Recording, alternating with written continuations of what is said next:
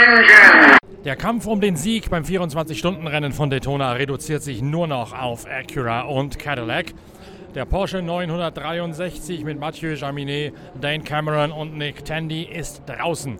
Kurz nachdem er sich zurückgerundet hatte und nur noch eine einzige Runde hinter Spitzenreiter Sebastian Bourdais gelegen hatte, da setzte es genau die Gelbphase, die das Auto eigentlich gebraucht hätte. Allerdings hat Nick Tandy genau diese Gelbphase selbst und höchstpersönlich ausgelöst.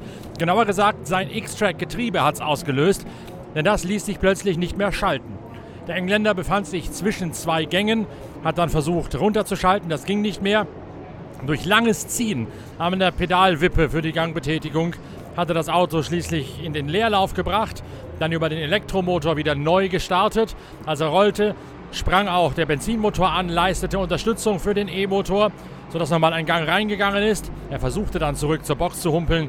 Dann allerdings ging der ganze Getriebesalat in Rauch auf, sodass das Auto zurückgebracht wurde zur Box, behind the wall ging und dort stürzten sich die Penske-Mechaniker darauf, das Getriebe möglicherweise noch zu wechseln. Dadurch allerdings natürlich jetzt jegliche Sieghoffnung perdu, jegliche Hoffnung perdu, noch einmal in dieselbe Runde wie die Spitze reinzukommen. Und entsprechend enttäuscht auch das Fazit von Teamkollege Mathieu Jaminet, der das Drama aus der Box mitverfolgt hat. Yeah, yeah, disappointing uh, last part of the race for car six. Uh, Nick was doing a mega job, and um, car got some pace back, uh, driving some uh, on the soft tire and uh, and driving in clean air, and we were only one lap down. So yeah, it was looking good, placing ourselves for a good position at the end of the race, but.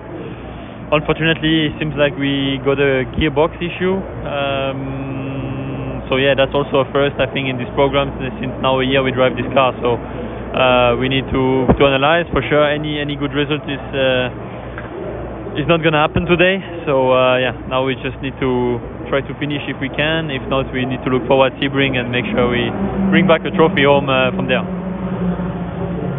Es sei alles eigentlich gut gelaufen, das Auto sei auf den Tagreifen. Bei immer wärmer werdender Temperatur immer schneller geworden.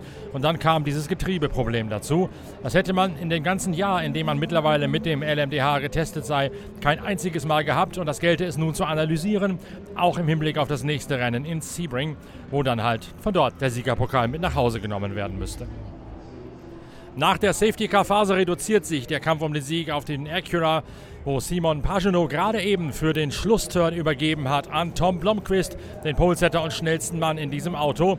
Dahinter jagen die beiden Cadillac, die jetzt gefahren werden von Earl Bamber und von Renger van der Sande. Den Acura, der allerdings schneller ist als die beiden Cadillacs, sodass die Vorentscheidung gefallen zu sein scheint, erst recht, da jetzt der Porsche nicht mehr mit eingreifen kann. Mittlerweile läuft der letzte Turn. Und alles sieht danach aus, als würde dieses Rennen deutlich weniger Dramen freisetzen, zumindest auf Seiten der Hybridtechnik, als das im Vorfeld befürchtet worden war. Tom Blomqvist hat nun alle Trümpfe auf der Hand für das Team Meyer Shank Racing zum zweiten Mal in Folge die 24 Stunden von Daytona zu gewinnen.